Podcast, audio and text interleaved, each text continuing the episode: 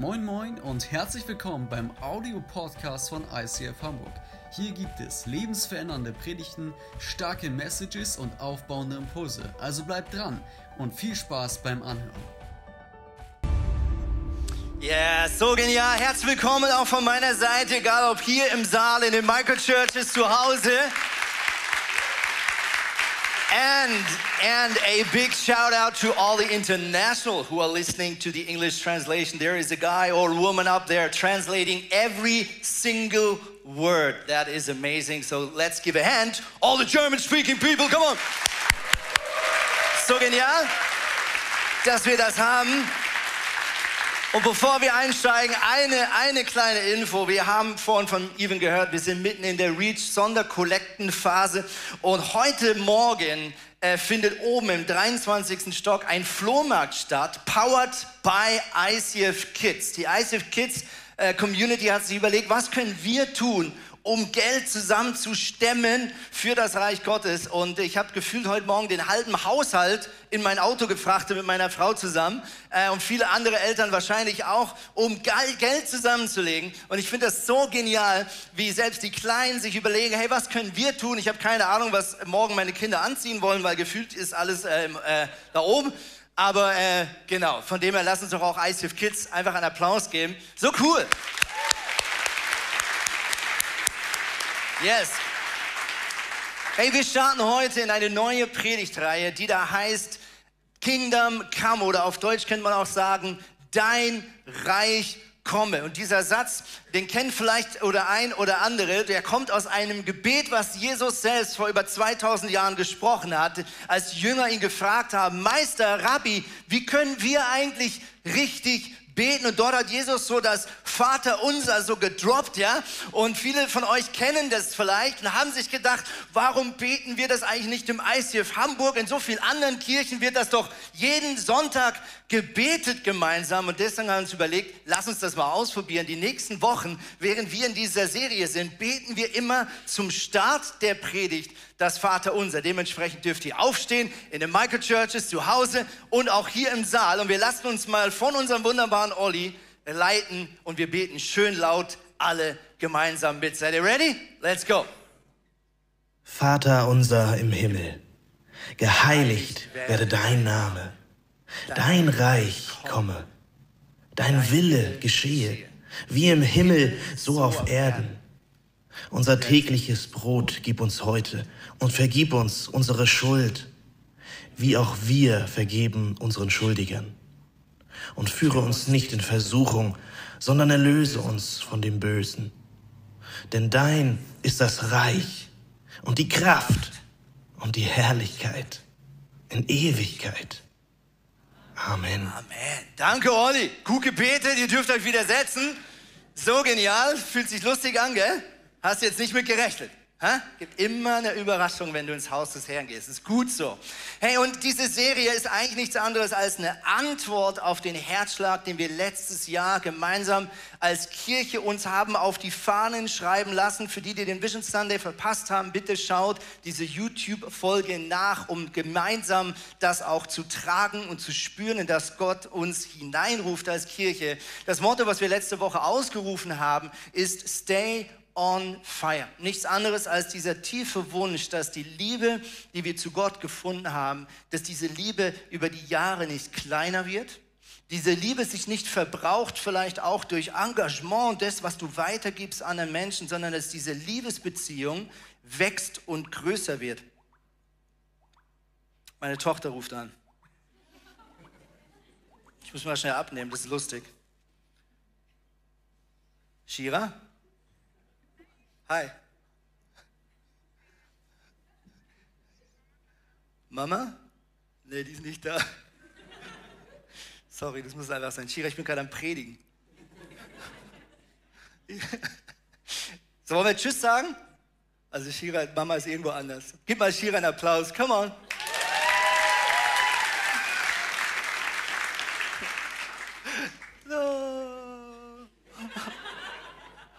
Was soll ich tun, wenn es klingelt? Es ist meine Tochter. Ist wichtig. Du weißt ja nie, was ist. Vielleicht gibt es ein Problem. Okay, seid ihr wieder da? Ich auch bald. keine Ahnung, über was ich geredet habe davor. Irgendwas mit Herzschlag, Stay on Fire und so, ne? Genau. Wir wollen am Feuer dranbleiben. Genau. So, jetzt bin ich wieder da, liebe Freunde. Und äh, diese Serie hat nichts anderes zum Ziel, ist, dass wir miteinander die Dinge einüben, die nötig sind, dass dieses Feuer nicht kleiner wird. Wir haben letzte Woche ein paar Punkte miteinander geteilt, was vielleicht das Feuer für Jesus und seine Sache kleiner werden lässt, aber vor allem, was es hilft, dass es eben am Brennen bleibt. Und der erste und wichtigste Gedanke, den wir letzte Woche geteilt haben, meine Frau und ich, ist es, dass du am Feuer bleibst dass du an Jesus dran bleibst und das nimmst und in eine Kirche gehst oder online dich einschaltest, äh, das ist super, aber es ist noch viel kraftvoller und wichtiger, wenn es dir gelingt, das auch an allen anderen Tagen und Stunden deiner Woche zu tun. Ja, also Jesus zu suchen, ihn sozusagen anzurufen innerlich und zu sagen, hey, was ist deine Perspektive? Ja, so wie meine Tochter jetzt gerade meine Mutter, äh, meine Frau, nicht meine Mutter, angerufen hat, ihre Mutter, ja, so ist es gut, dass wir Jesus anrufen in jeder einzelnen kleinen Herausforderung. Was bedeutet das? Bedeutet diese einfache, aber doch so schwere Gewohnheit, durchs Leben zu gehen und in allem, was auf dich zukommt, nicht alleine durchs Leben zu gehen, sondern immer in der Dimension. Ich habe da einen besten Freund, der ist gleichzeitig der König des ganzen Universums. Und dieser König und Freund, der liebt mich, der möchte mir helfen. Und jetzt kommt's, der kann mir auch helfen, weil er allmächtig ist. Und er hat sogar versprochen, dass er es tut. Also es gibt gar keinen einzigen Grund mehr, nicht mit seiner Hilfe in meinem Alltag, in meinen Herausforderungen zu rechnen und darauf zu zählen und darauf zu bauen. Und wenn wir sagen Kingdom Come, dann bedeutet es nichts anderes, dass wir als Kirche und als Small Groups und als Leute, einzelne Personen lernen wollen, in dieser Reich Gottes Mentalität zu leben. 2. Korinther 3, Vers 17 heißt es folgendes. Dieser Herr aber ist der Geist, von dem wir gesprochen haben. Und wo der Geist des Herrn ist, da ist Freiheit. Wo der Geist des Herrn ist, da ist Freiheit. Die Bibel sagt, der Geist Gottes wohnt in den Menschen, die Jesus Christus persönlich angenommen haben. Der Geist Gottes lebt in dir. Und wo dieser Geist herrscht, wo er aktiviert wird, wo man ihm Raum lässt, wo man mit ihm rechnet, da entsteht und da herrscht Freiheit, nicht Gefangenschaft, nicht Angst, nicht Sorgen, nicht Verdammnis, nicht Verurteilen. Nein, der Geist Gottes ist Freiheit. Und jetzt heißt es weiter, ja, wir alle sehen mit unverhülltem Gesicht die Herrlichkeit des Herrn. Wir sehen sie wie in einem Spiegel und indem wir das Ebenbild des Herrn anschauen, wird unser ganzes Wesen so umgestaltet, dass wir ihn immer ähnlicher werden und immer mehr Anteil an seiner Herrlichkeit bekommen. Diese Umgestaltung ist das Werk des Herrn, sie ist das Werk seines Geistes. Wir als Kirche haben einen Leitsatz formuliert, dass wir sagen, als Kirche ist es unsere Leidenschaft, Jesus Christus ähnlicher zu werden. Und dieser einfache Satz, der basiert genau unter anderem auf diesen kraftvollen Versen. Ja, was steht hier, wenn wir den Geist Gottes in allem suchen und Raum geben in unserem Leben? Dann ist das wie wenn du von der Sonne Gottes, von seiner Heiligkeit angestrahlt wird. Und wenn du von ihm angestrahlt wird, dann kann nichts anderes passieren, als dass du anfängst, dich zu verändern. Wir alle wissen, wie wichtig die Sonne ist. Ja, was die Sonne tun kann, Photosynthese haben wir alles mal gelernt. Wir wissen aber auch, die Sonne kann etwas ausbleichen, ja, im positiven Sinne gesprochen. Mit anderen Worten, wenn, wenn diese Heiligkeit Gottes permanent auf uns wirken darf, die Präsenz Gottes, verändert sich unser Gesicht, verändert sich unser Wesen, verändern sich unsere Prioritäten, verändern sich unsere einfachsten alltäglichen Gewohnheiten. Und das ist die Leidenschaft, der wir nachjagen. Und ich glaube, wenn das passiert, dann entsteht Feuer in unserem Leben. Dr. Johannes Hadl schreibt in seinem Buch, Spiritualität ist nicht etwas für Freaks, sondern Bestandteil eines sinnerfüllten Lebens. Spiritualität bedeutet, dass du mit dem Spirit in deinem Alltag rechnest, ihn aktivierst und ihm Raum gibst, das letzte Wort gibst. Wir möchten in dieser Serie viel über das Reich Gottes sprechen. Und das Reich Gottes, wie Jesus es uns präsentiert, ist ein bisschen wie ein, eine, ein, ein darüber reden, ja, wie ein anderes Land. Ja, also Jesus hat in seiner drei Jahren Wirkungszeit ganz viel darüber gesprochen, wie funktioniert das Reich Gottes. Welche Prinzipien gelten im Reich Gottes? Was ist wichtig im Reich Gottes? Was ist nicht wichtig? Was ist gut und was wird verurteilt? Und Jesus hat ganz viel über das Reich Gottes gesprochen und über die Kultur, die in diesem Reich herrscht. Und er hat ganz viele Gleichnisse erzählt, um den Leuten und uns ein Gespür, ein Gefühl zu geben, wie anders die Welt tickt, in der er herrscht, als die Welt, in der du und ich hineingeboren sind. Ja, ich weiß nicht, wer von euch gerne reist in andere Länder. Du kennst das, wenn du irgendwo dein eigenes Land verlässt und irgendwo anders hingeht, dann wirst du früher oder später kulturelle Unterschiede feststellen. Ja, dann erleben wir sogenannte Kulturschocks. Ja, irgendwelche Dinge, die du aus deinem Alltag so kennst, aber in dem Land plötzlich anders gelebt werden. Ich weiß noch, als wir vor sechseinhalb oder sechs Jahren hier hingezogen sind, ich bin ja in Deutschland aufgewachsen, aber habe danach fast 19 Jahre in der Schweiz gelebt. Und als ich wieder hier hinkam, hatte ich so ein paar Kultur, naja, Schocks waren es eigentlich nicht, weil ich weiß ja eigentlich, wie die Leute hier oben ticken, aber man vergisst es ja doch ein bisschen und schmunzelt dann darüber, wenn es einem wieder so vor einem steht. Zum Beispiel, wir sind von der Schweiz hier hochgefahren. Ich weiß noch, wie ich mit dem großen Lastwagen 7,5 Tonner durch Hamburg A7 gefahren bin. Hier ist ja alles auf 120 limitiert. Und dann kurz vor unserer Destination Tornesch, wo wir ein Häusle bezogen haben, kurz vor diesem Final Approach, ja, letzte Ausfahrt, wird endlich dieses 120 Stundenkilometer Schild aufgehoben. Ja, und in dem Moment musste ich schmunzeln, weil ich so ein Gespür bekommen habe, ah ja, ich bin zurück in Deutschland, ja. Weil heute noch, wenn ich nach Hause fahre von der Autobahn, und das ist ja nur noch ein paar Meter, bis die Ausfahrt kommt. Also da liegen vielleicht 1000 Meter, 1500 Meter zwischen Aufhebungsschild und der Ausfahrt Tornisch.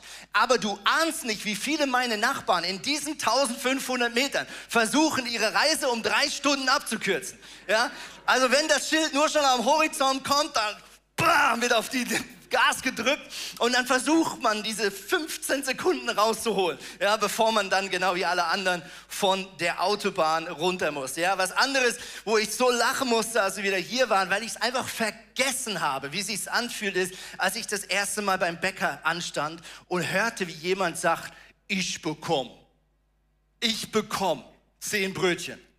Ja, ihr, ihr guckt jetzt und denkt, das ist so richtig. Das ist daran nicht normal. Kurze Info. In fast gefühlt allen anderen Ländern sagt man nicht, ich bekomme 200 Gramm Mettwurst oder was auch immer du bestellst, sondern man sagt, ich hätte gerne. Oder, oder kann ich bitte XY haben? Ich glaube, das ist wirklich only in Germany, wo man einfach sagt, ich bekomme.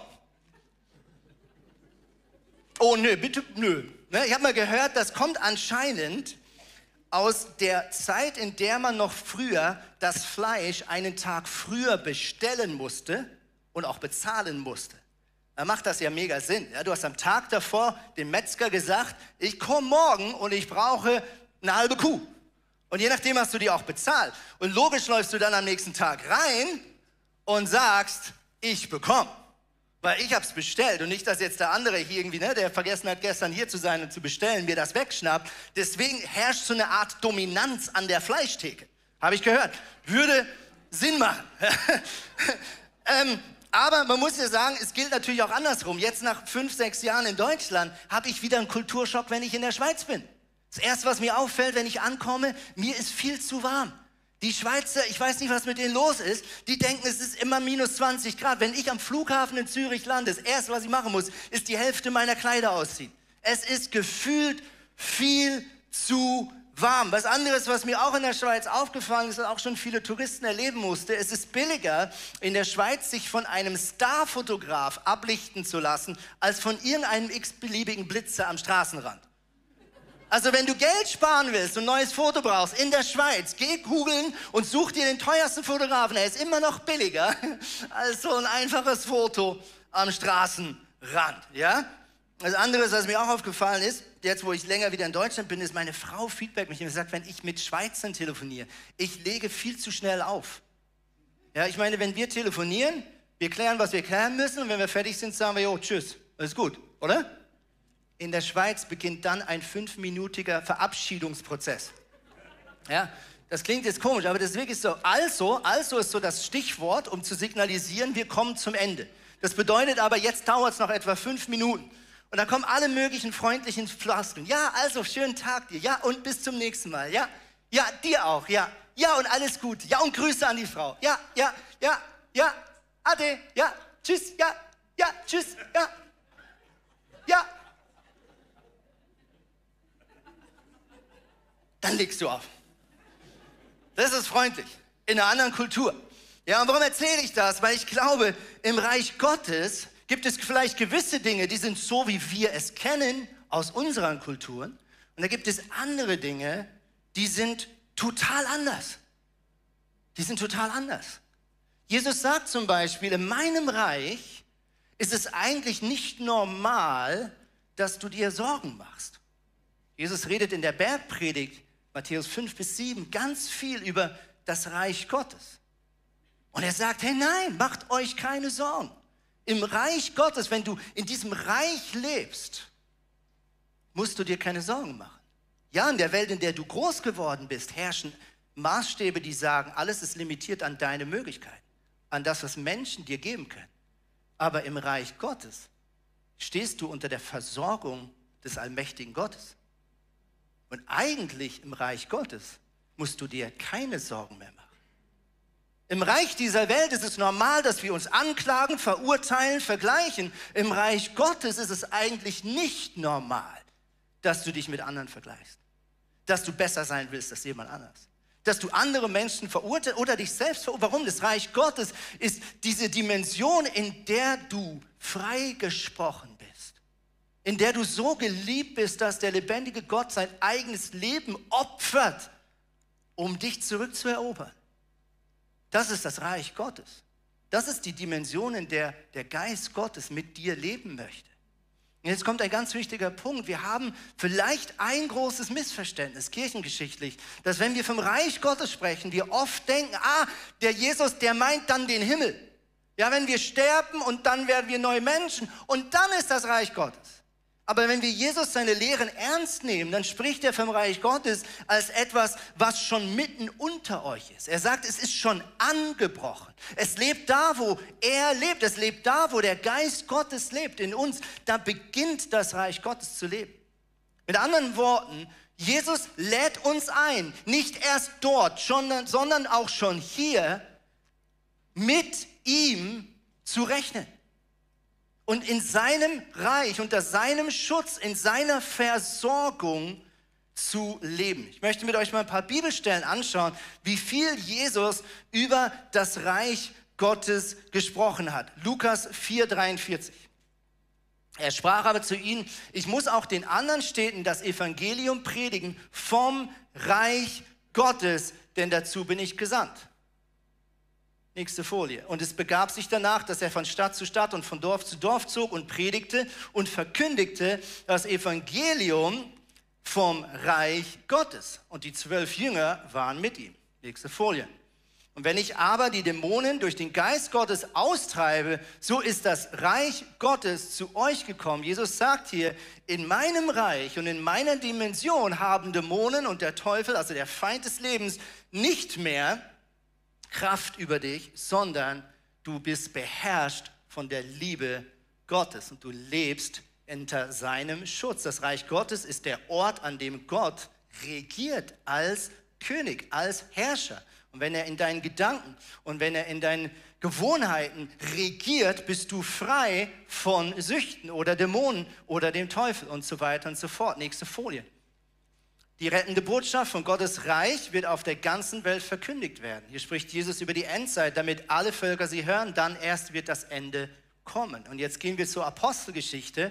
Hier wird die Phase beschrieben, in der Jesus nach seinem Tod und Auferstehung nochmal 40 Tage gewirkt hat. Und wenn wir das ernst nehmen, dann steht hier nichts anderes, als dass Jesus in den letzten 40 Tagen nur noch über das Reich Gottes geredet und trainiert hat. Hier heißt es, ihnen zeigte er sich nach seinem Leiden durch viel, uh, nochmal zurück gerne, äh, durch viele Beweise als der Lebendige und ließ sich sehen unter ihnen 40 Tage lang. Und er redete mit ihnen vom Reich Gottes. Und jetzt interessant, schauen wir mal, was die ersten Jünger äh, machen, die unter seinem Einfluss standen. Was haben sie gemacht? Hier wird von Paulus geredet, Apostelgeschichte, nächste Folie.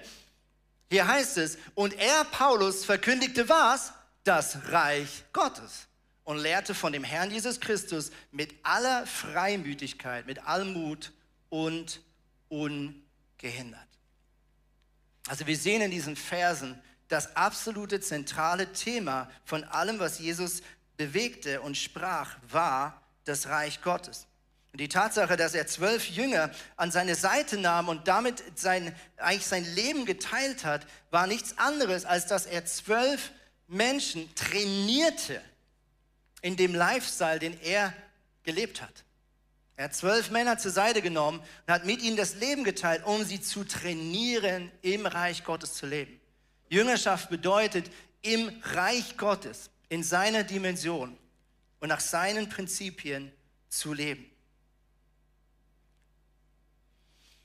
Ich möchte mit euch eine Folie anschauen, was eigentlich uns Menschen vielleicht unter anderem beeinflusst. Vielleicht können wir mal diesen Menschen hier einblenden und wir sehen, wir werden beeinflusst von folgenden Dimensionen. Ja, wir glauben an Selbstversorgung. Wir glauben an Götzen. Was sind Götzen? Götzen sind äh, alle Alternativen zu Gott. Also wenn ich irgendwas anderes anbete oder groß mache oder mich davon abhängig mache, ist es ein Götze. Wenn ich mich zum Beispiel von meinem Geldbeutel abhängig mache, ist es tendenziell ein, äh, ein, ein, ein Götze. Wenn ich glaube, dass mein Wert davon abhängig ist, was andere Menschen über mich denken, dann ist das potenziell ein Götze. Ja, wir sind geprägt. Ja, wir leben in einer, einer Gesellschaft, die mit der natürlichen Welt rechnet, aber nicht mit den Möglichkeiten einer übernatürlichen Welt. Ja? Wir sind geprägt von Selbstvertrauen. Die Identität ist ein extrem wichtiges Thema unserer Zeit. Wir sind geprägt von Religiosität, was nichts anderes ist, als der Mensch versucht, sich selbst zu optimieren. Und wir sind geprägt von einer Welt um uns herum, die rebelliert gegen Gott. Sie lehnt seine Existenz und sie lehnt seine Autorität, die Gott beansprucht, ab. Und das ist die Welt, in der wir geprägt sind. Jetzt sagt die Bibel Folgendes, wenn du dein Leben Jesus Christus anvertraust, wenn du sein Tod und seine Auferstehung für dich beanspruchst, dann passiert Folgendes. Vielleicht können wir mal die zweite Folie einblenden. Dann wirst du Bürger eines neuen Reiches. Dann wirst du Bürger eines neuen Reiches. Ich weiß nicht, wer von euch vielleicht eine zweite Staatsbürgerschaft mal beantragt hat. Ja, ich weiß noch, wir mussten im Herbst zur Botschaft nach Berlin, Schweizer Botschaft, weil die Pässe abgelaufen waren von unseren zwei Kindern. Und es war mega interessant. Wir sind in diese Botschaft reingelatscht, schweizerische Botschaft mitten in Berlin, ja. Und das Lustige ist, ähm, da ist so eine Linie auf dem Boden, da stand Schweiz, Deutschland, ja. Und ich musste meinen Kindern dann erklären, dass du eigentlich mit einem Fußtritt, ja, zwischen zwei verschiedenen Ländern, aber auch Gesetz äh, Gesetzen hin und her wechseln kannst. Ja? Wenn du in der Botschaft bist, dann giltst du juristisch, äh, giltst du unter Gesetzesmäßigkeiten des einen Landes und wenn du einen Schritt hier rüber machst, bist du wieder im anderen Land. Ja, und ich finde, das ist ein ganz gutes Bild für das, was geistlich passiert. Ja, du bekommst eine neue Staatsbürgerschaft. Diese Staatsbürgerschaft heißt Gottes Reich. Du wirst ein Kind des lebendigen Gottes. Und du bist sein Bürger. Was bedeutet das? Dir gelten alle Rechte, die in diesem Reich dir gelten. Das Recht, versorgt zu werden. Das Recht, beschützt zu werden. Das Recht, geliebt zu werden. Eine wiederhergestellte Identität, in der du dich nicht mehr vergleichen musst. In der jeder Mensch geliebt ist von Gott, unendlich und freigesprochen durch seinen Sohn. Das sind Gesetzesmäßigkeiten, die dir zustehen als Bürger dieses Lebens, dieses neuen Reiches. Und jetzt kommt der Punkt, wir sind davon geprägt, dass wir denken, ah, das ist dann alles, wenn ich in den Himmel komme. Ja, dort ist sozusagen alles Alte, also von der alten Welt, endgültig von dir abgeschnitten. Das stimmt. Aber das Neue ist schon in dich hineingegossen. In dem Moment, wo Gott Wohnung bezieht, fängt er an, in deinem Herzen, in deiner Gesinnung, in deinem Mindset das Reich Gottes zu bauen. Und Jüngerschaft bedeutet, dass ich anfange, nicht mehr als Bürger von Deutschland oder Schweiz oder Timbuktu oder wo auch immer du herkommst zu leben, sondern als eine Bürgerin und Bürger des Reiches Gottes mit seinen Möglichkeiten und mit dem Rechnen, dass er in diesem Reich regiert über Dämonen, über Finsternis, über Süchte, über Anklagen, über Beziehungskämpfe, über Niederlagen, dass da ein König regiert, der nicht einfach nur König heißt, sondern König ist, weil er allmächtig ist. Ich glaube, dass gerade wir hier in Mitteleuropa unglaublich stark geprägt sind von Angst. Weiß nicht, wer sich noch ein bisschen an die ersten Wochen Corona erinnert. Ich glaube, Corona war vielleicht auch für uns, die Jesus nachfolgen, so ein kleiner Stresstest. Ja, wir alle sagen im Worship, Jesus, du bist mein König, du versorgst mich, du bist gut. Ja, und dann passiert etwas, was wir nicht kennen, mit dem wir nicht gerechnet haben, was vielleicht vermeintliche Sicherheiten bloßstellt und plötzlich wütet in uns Angst, Panik. Ich weiß nicht, wer sich noch an die leeren Klopapierregale erinnern kann. Bis heute ist das ja so ein kleines Fragezeichen. Warum ausgerechnet Klopapier? Sollten wir nicht eher Lebensmittel oder Leitung oder Wasser horten als Klopapier? Aber irgendjemand hat damit angefangen im Supermarkt und dann passiert das, was bei uns Menschen ganz oft passiert. Wir sind geprägt von dem, was die Menschen um uns herum tun, stimmt? Wir sind Herdentiere. Und wenn da irgendeiner der Meinung ist, ach du Scheiße, Klopapier muss man ganz dringend mitnehmen, oh, dann nehme ich lieber auch mal zwei Packen mit. Ich weiß nicht genau warum, aber wenn das alle machen, ja? Ich weiß nicht, ob du das wusstest, aber es gibt ein Wort, das heißt German Angst. Ich wusste das vor Corona nicht. Ich habe das erst durch Medien erfahren. Es tut manchmal gut, auch ein bisschen außerhalb der eigenen Landesgrenzen Medien zu konsumieren. Und ich habe festgestellt, German Angst ist ein Begriff, der schon seit vielen Jahren gerade in der Wirtschaft international bekannt ist. Wir sind offensichtlich hier in Mitteleuropa irgendwie dafür bekannt, besonders ängstlich zu sein. Ich weiß nicht, wer damit begonnen hat. Vielleicht haben die Geschäftsleute in den USA sich vielleicht manchmal lustig gemacht, sagen, oh, Europäer, ja, ja, die sind immer, wir sind voller Möglichkeiten, ja, believe in yourself, bla bla bla. Ja, da kommen so die, die Europäer, ja, da muss man aufpassen. Ja, sparen, sparen, sparen. Ja, ist nicht falsch, dass du sparst, grundsätzlich. Solange du nicht denkst, dass das deine Sicherheit ist. Dein Sparkonto ist nicht deine Sicherheit. Lies die Bibel. Die Bibel ist sehr, sehr ehrlich, was das anbelangt. Sparkonto ist nicht deine Sicherheit. Dein abbezahltes Häusle ist nicht deine Sicherheit. Deine reichen Eltern sind nicht deine Sicherheit. Ja? Deine guten Arbeitsgesetze hier in Deutschland, dass du geschützt bist, wenn du in Arbeitslosigkeit reinfällst, dass du fast unkündbar bist, dass du sogar streiken kannst, das ist auch nicht deine Sicherheit. Dein Leben steht und fällt mit der Sicherheit, die Gott gibt. Und Gott macht so und es ist alles vorbei. Möchte mit euch einen Vers anschauen. Äh, und dieser Vers lohnt sich auswendig zu lernen, aber wenn du jeden äh, Sonntag in die Kirche kommst, wirst du ihn die nächsten Wochen vielleicht auch so auswendig können. Der steht in Jeremia 17. Hier steht Folgendes. Jeremia 17. So spricht der Herr. Verflucht ist der Mann oder die Frau, der auf den Menschen vertraut und Fleisch zu seinem Arm macht. Oder andere Bibelübersetzungen sagen, der auf menschliche Möglichkeiten sich verlässt. Und dessen Herz von Gott weicht. Nochmal, verflucht ist der Mann, der auf den Menschen vertraut und Fleisch zu seinem Arm macht und dessen Herz vom Herrn weicht. Also hier wird äh, in Aussicht gestellt, dass wir uns von Gott zurückziehen können. Und jetzt heißt es folgendes, er wird sein wie ein kahler Strauch in der Steppe und nicht sehen, dass Gutes kommt. Also er wird, er entwickelt eine Blindheit für das Gute im Leben. Wenn du dich auf die menschlichen Möglichkeiten, auf dich selber oder die Gesellschaft verlässt und dein Herz von Gott zurückziehst, du beginnst nicht mehr mit dem Guten zu rechnen. Wie geht es weiter? Und an dürren Städten in der Wüste wird er wohnen. In einem salzigen Land, wo sonst niemand wohnt. Okay, hier wird ein seelischer Zustand beschrieben.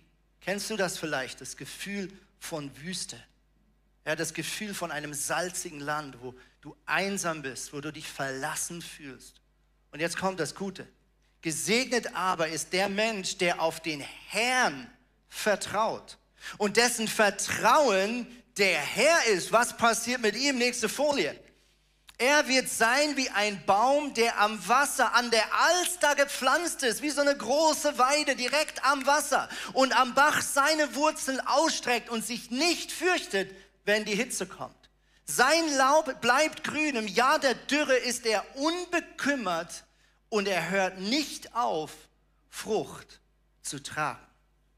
Hey, guck mal, hier steht nicht, dass jemand, der sich auf den Herrn verlässt, nicht Dürrezeiten erlebt. Hier steht nicht, dass der, der sich auf den Herrn verlässt, nicht auch durch Hitzezeiten gehen muss. Die Bibel ist sehr klar und die Kirchengeschichte legt es offen dar. Auch Menschen, die Jesus 100% nachfolgen, können durch Dinge hindurchgeführt werden, durch Gott, siehe Hiob, die alles andere als leicht sind. Die alles andere als leicht sind. Was hier in Aussicht gestellt wird, ist nicht die Abwesenheit von Dürre, nicht die Abwesenheit von Hitze. Hier wird in Aussicht gestellt, dass wenn du im Reich Gottes lebst und dich auf ihn verlässt in allem, was du tust, dass in dir tiefe Wurzeln in die geistliche Dimension hineintauchen und dort ihre lebensspendende Energie bezieht. Die Fähigkeit, sich keine Sorgen zu machen. Die Fähigkeit, Menschen zu vergeben, die dir Unrecht tun. Die Fähigkeit, ruhig zu bleiben im Sturm. All das kommt in der Tiefe, im Verwurzeln in Gott wenn wir in allen mit ihm rechnen. Katharina nimmt uns jetzt mit, was das vielleicht ganz praktisch bedeuten kann. Vielen Dank, Andi. Yes, ich komme manchmal nach einem anstrengenden Tag nach Hause und das Erste, was ich mache, ist, ich setze mich auf meine Couch. Ist bequem, ist entspannt, erstmal abschalten von diesem anstrengenden Tag, überlegen, was man alles so gemacht und geschafft hat, bisschen ankommen, bisschen zur Ruhe kommen. Und dann sitzt man da so und ich merke, plötzlich bekomme ich so ein komisches Gefühl. So, so eine Schwere. Und ich spüre, wie plötzlich so Last auf mich rüberkommt. Oh, es ist schwer. Boah, ich spüre, dass, dass, dass da so eine Bubble um mich rum ist. Oh, ich, ich habe Angst vor der Zukunft. Meine Eltern haben heute eine Rechnung bekommen ähm, von der Gassenabzahlung und die ist echt, also ja, man weiß, man zahlt was nach, aber die ist wirklich, wirklich hoch. Also damit habe ich wirklich nicht gerechnet.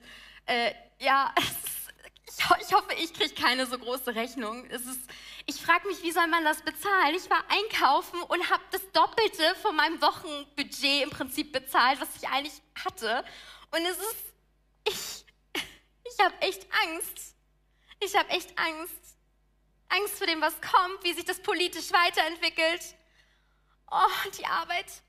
Oh, meine Arbeitskollegin hat sich gar nicht mehr bei mir gemeldet. Oh Mann, vielleicht ist sie sauer auf mich. Oh, vielleicht, vielleicht sind meine Freunde auch sauer auf mich. Mir haben die letzten Tage, keiner hat mir mehr geantwortet. Vielleicht habe ich was falsch gemacht. Ich fühle mich so einsam, so alleingelassen. Keiner will mich. Keiner sieht mich. Keiner mag mich. Okay, stopp. Uh, das war ein großes Stopp, ihr Lieben. Okay, stopp. Was passiert hier gerade? Johannes 10, Vers 10. Der Dieb kommt, um zu stehlen, zu schlachten und zu vernichten. Ey, ich fühle mich beraubt, wenn ich in der Bubble der Finsternis bin. Aber wisst ihr was? Jesus sagt, ich habe Leben für dich und Leben im Überfluss. Das bedeutet, er möchte, dass wir frei von Sorgen werden, dass wir frei von Angst sind und dass wir wirklich in dieses Reich Gottes kommen. Und dass wir aufwachen und erkennen, wenn wir in dieser Bubble der Finsternis sind, in diesen Sorgen sind. Und ich glaube, ihr kennt es alle, diese Gedanken. Und es, es geht wie los, es zieht dann runter und runter und runter und runter und runter. Und ich muss gestehen, es gab Tage, da war ich bestimmt drei Tage oder so in so einer Bubble. Und ich kam da nicht raus.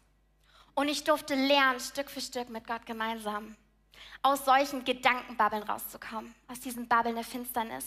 Und mir bewusst zu machen, dass da ein Dieb ist, ein Teufel ist, der mir das Reich Gottes rauben möchte. Aber Jesus sagt, ich habe Leben im Überfluss für dich. Und das gilt für jeden Einzelnen von uns. Und das möchte ich dir sagen. Wenn du merkst, du bist gerade in so einer Bubble, du merkst, du hast Fehler gemacht in deinem Leben und es gibt keine Möglichkeit mehr, zu Jesus zurückzukommen und du bist in dieser Bubble und denkst, ich komme hier nicht raus. Hey, ich möchte dich ermutigen, heute einen Schritt rauszugehen und zu sagen, Jesus, hier bin ich, ich möchte wieder zu dir zurückkommen in dein Reich. Und mir persönlich hat es richtig doll geholfen, einfach das Wort Gottes zu nehmen. Denn wir sind sehr privilegiert. Wir dürfen im Reich Gottes uns bewusst machen, wir müssen uns keine Sorgen machen. Wir dürfen wissen, dass Gott sich sorgt. Und da habe ich den Bibelvers für euch. 1. Petrus 5, Vers 7. Alle Sorgen werft auf ihn, denn er sorgt für euch. Denn er sorgt für dich. Und ich habe gemerkt, dass wenn ich in so einer Bubble lande, dann schaue ich, was ist das für eine Bubble? Ist es eine Bubble von Sorgen? Ey, dann gebe ich ein bei Google Sorgen, Bibelvers und dann kommt da so eine Liste. Und dann bete ich, Jesus, welcher ist mein Vers? Und dann suche ich mir einen aus. Und ich habe euch einen mitgebracht. In Philippa 4, Vers 6 steht, sorgt euch um nichts. Ja. Hey, wenn du zu kämpfen hast mit Ängsten, Jesaja 41, Vers 10, fürchte dich nicht, denn ich bin mit dir. Und das hat so eine Power, dass wenn wir da drin stehen, ja. dass du merkst, okay, stopp, ich nehme das Wort Gottes, ich nehme diese Waffe und ich ziehe diese Bubble aus. Ich möchte euch in einen anderen Bubble-Moment von mir mit reinnehmen. Und das war verkehrt rum. Wow. Ihr seht, das ist tricky. So, jetzt aber. Ein Bubble-Moment von mir. Der ist noch gar nicht so lange her. Der ist vor ein paar Wochen gewesen. Und ich habe wirklich, ich habe gespürt, ich bin in dieser Bubble, ich bin gefangen und ich komme, ich, ich komme hier nicht raus. Und ihr müsst wissen, das war eine Bubble von Traurigkeit, von Perspektivlosigkeit und Frustration. Und alle in meinem Umfeld haben einfach das bekommen, was sie sich von Herzen gewünscht haben. Ich weiß nicht, ob ihr so einen Herzenswunsch habt, aber ich habe mehrere. Und ich bete seit Jahren dafür und es passiert nichts. Und ich stehe hier und denke mir, Jesus, warum machst du nichts? Alle anderen kriegen das, nur ich nicht. Ich habe mich so verarscht gefühlt. Ich war in dieser Bubble, ich wusste, ich, komme hier nicht raus. Bin den Tag damit rumgelaufen und war so, okay, Jesus, ich brauche dich jetzt. SOS, SOS. Hilf mir, Jesus, hilf mir. Und dann habe ich einen Eindruck gehabt, dass ich ähm, eine Predigt anschauen soll. Ich sie angeschaut und in den ersten fünf Minuten wurde ein Vers gedroppt. Und dieser Vers passte genau in meine Situation. Und plötzlich diese Bubble, sie ist wirklich, sie ist nicht nur irgendwie weggegangen, sondern sie ist komplett zerplatzt und weggefallen. Sehr gut. Ey, ich hatte Freiheit. Komplette Freiheit. Und dieses Thema ist nicht mehr aufgekommen, weil ich weiß, Gott sorgt für mich und er hat ein Leben im Überfluss. Und das gilt auch für dich. So genial. Dankeschön, Katharina.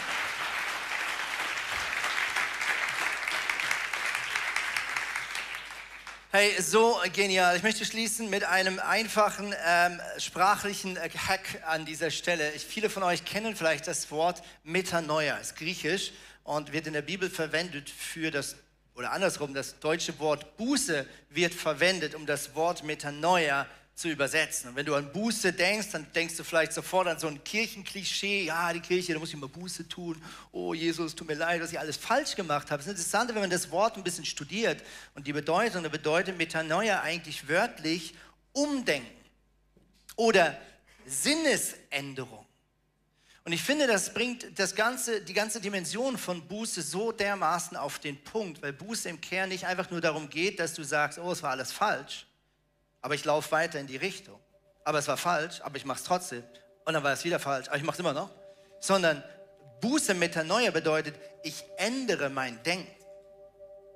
Und alle echte Veränderung in deinem Leben beginnt mit einer Veränderung deines Denkens.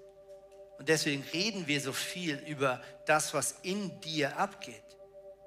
Ich mag es nicht, wenn wir in Kirchen zu viel über das Äußerliche reden und wie man als Christ zu sein hat weil dann passiert schnell so ein von außen gerade Rücken. Das, was wirklich entscheidend ist, ist das, was in deinem Inneren abgeht. Das, was du wirklich tief in dir glaubst. Das ist deine Realität. Und ich glaube, Jesus ist manchmal so gelangweilt, wenn wir nur an unsere Äußerlichkeiten schrauben und nach außen versuchen, alles gut und gerade zu rücken, weil er weiß ja, was da drinnen abgeht. Er lebt in dir. Er kennt deine tiefsten, intimsten Ängste. Er weiß sogar vor Ängsten, denen du selber dir noch nicht bewusst bist. Nochmal, er kennt schon die Ängste, von denen du selber noch nicht mal weißt. Und er möchte dich davon frei machen. Er möchte, dass du ein freier Bürger des Reiches Gottes bist. Und es beginnt durch anders Denken im Alltag, in jeder Herausforderung. Katharina hat gerade ehrlich erzählt, was manchmal in ihr abgeht. Ich gehöre genau zum gleichen Team dazu. Nur schon die letzte Woche war eine Woche, in der ich leider sagen muss, dass ich in meinen Gedanken ganz oft nicht mit Gott gerechnet habe. Mich gebadet habe in Einsamkeit, in Selbstmitleid, in Anklage, in Fremdanklage, Eigenanklage, all das tolle, schöne Kopfkino, was manchmal abgeht. Und was mir am allermeisten hilft, ist das, was meine Tochter vorhin gemacht hat. Der Mama oder dem Papa anrufen. Dem da oben. Zu sagen, Moment, warum struggle ich jetzt wieder alleine? Warum bade ich mich in diesen Gedanken, als ob es ihn da oben nicht gäbe? Warum handle ich gerade so, wie wenn er nicht neben mir stehen würde? Warum mache ich diese Rechnung auf und habe Angst, wenn ein Multimilliardär neben mir steht, der sagt, gib her? Warum? Warum kämpfe ich und versuche mich zu verteidigen, wenn ein allmächtiger König mit tausend Millionen Engeln neben mir steht, der sagt, ich kümmere mich um dich? Ich schaue für dich. Du musst dich nicht selber verteidigen. Warum habe ich Angst vor der Zukunft? Wenn ein Gott aus der Zukunft mir zuruft, ich bin schon da, ich kümmere mich um alles, ich bereite alles vor, es wird gut. Warum bereue ich meine Vergangenheit? Wenn er mir zuruft, ich habe doch alles geklärt. Ich bin ans Kreuz gegangen und bin gestorben für dich. Und ein neues Leben zu schenken. Dir ist alles vergeben. Warum schaue ich noch zurück, als ob er nicht da wäre? Und bereue oder klage an, mich selbst oder andere.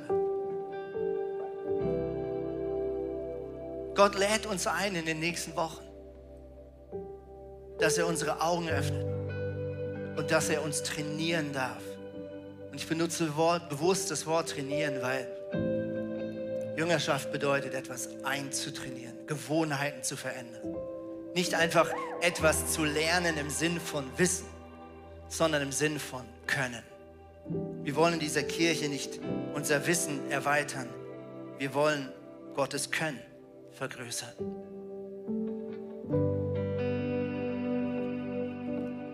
Was wir jetzt machen ist, Ich möchte, dass du einfach die nächste Minute den Geist Gottes fragst, was bedeutet diese Predigt heute Morgen für dich? Egal ob zu Hause in der Microchurch oder hier im Saal. Was bedeutet das? Und vielleicht ruft Gott dich ähm, in eine Gewohnheit hinein. Vielleicht kannst du dir überlegen, gibt es eine Gewohnheit die Woche, die du jeden Tag durchziehen möchtest, die dir hilft, im Reich Gottes zu leben. Für jemanden bedeutet es vielleicht Bibelverse meditieren. Für jemanden bedeutet es vielleicht ein Dankestagebuch schreiben. Vielleicht bedeutet es für dich, dass du eine halbe Stunde früher aufstehst und Worship-Musik laufen lässt in deinem Zimmer und sagst, die nächste halbe Stunde regiert die Gegenwart Gottes. Und bevor ich in diesen Tag hineingehe, beanspruche ich die Nähe Gottes in meinem Leben. Ich bitte dich, dass du dir bewusst überlegst, was kannst du tun, was passt zu dir, zur Art und Weise, wie Gott dich geschaffen hat. Was legt der Geist Gottes dir jetzt als eine kreative Idee vor die Füße? Mach einen kurzen Moment die Augen zu. Und wenn du eine Antwort hast, kannst du dir das aufschreiben. Es wird ein QR-Code gleich eingeblendet. Du kannst dir das aufschreiben, was deine Schritte sind, die der Geist Gottes dir aufs Herz legt. Mach einen Screenshot. Oder die Alten sagen Printscreen Schreib es dir auf. Geist Gottes, sprich jetzt zu uns. Was bedeutet es, in deinem Reich zu leben?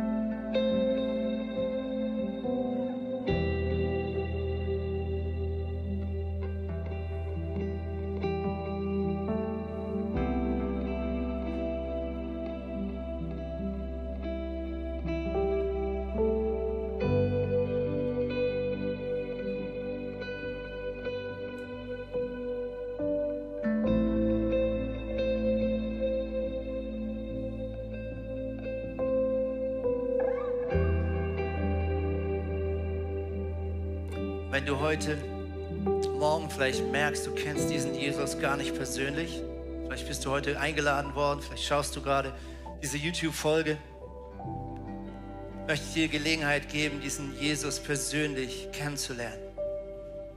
Denn egal wie weit weg diese Idee von Gott bisher existiert in deinem Leben, Jesus ist nur ein einfaches, persönliches, ehrliches Gebet weit entfernt davon, dass er Teil deines Lebens wird. Dass er deine Probleme übernehmen und sie lösen darf. Dass er das Zepter in deinem Leben übernehmen darf. Und wenn du möchtest, dass Jesus in dein Leben hineintreten darf, er bietet sich an wie ein Gentleman, dann kannst du jetzt einfach in deinen Gedanken sagen, Jesus, ich will dich und ich öffne dir mein Herz. Jesus, ich will dich und ich öffne dir mein Herz. Wenn du das gebetet hast, komm danach zum Gebetsteam hier vorne auf der linken Seite. Lass für dich beten. Wir haben ein kleines Geschenk, das wir dir mitgeben wollen, auch von zu Hause aus. Du kannst den QR-Code einscannen. Wir schicken dir eine Bibel nach Hause und wir würden es lieben, mit dir Kontakt aufnehmen zu dürfen und dir zu helfen, erste Schritte mit Jesus zu gehen. Und ich bete für uns, für jede einzelne Person hier im Saal, jede einzelne Person zu Hause in der Michael Church. Gott, dass du uns lehrst, was es bedeutet, deine Bürger zu sein und in deinem Reich zu leben. Lehr du uns, was es heißt, dir nachzufolgen in allen Dingen. Und Jesus, wir rufen deinen Frieden und deine Versorgung und deine Liebe und deine Hoffnung und deinen Glauben und deine Güte und deine Sanftmut hinaus in jeden Kampf des Lebens und hinein in jedes unruhige Herz. Das bete ich in deinem kraftvollen Namen, Jesus Christus. Amen.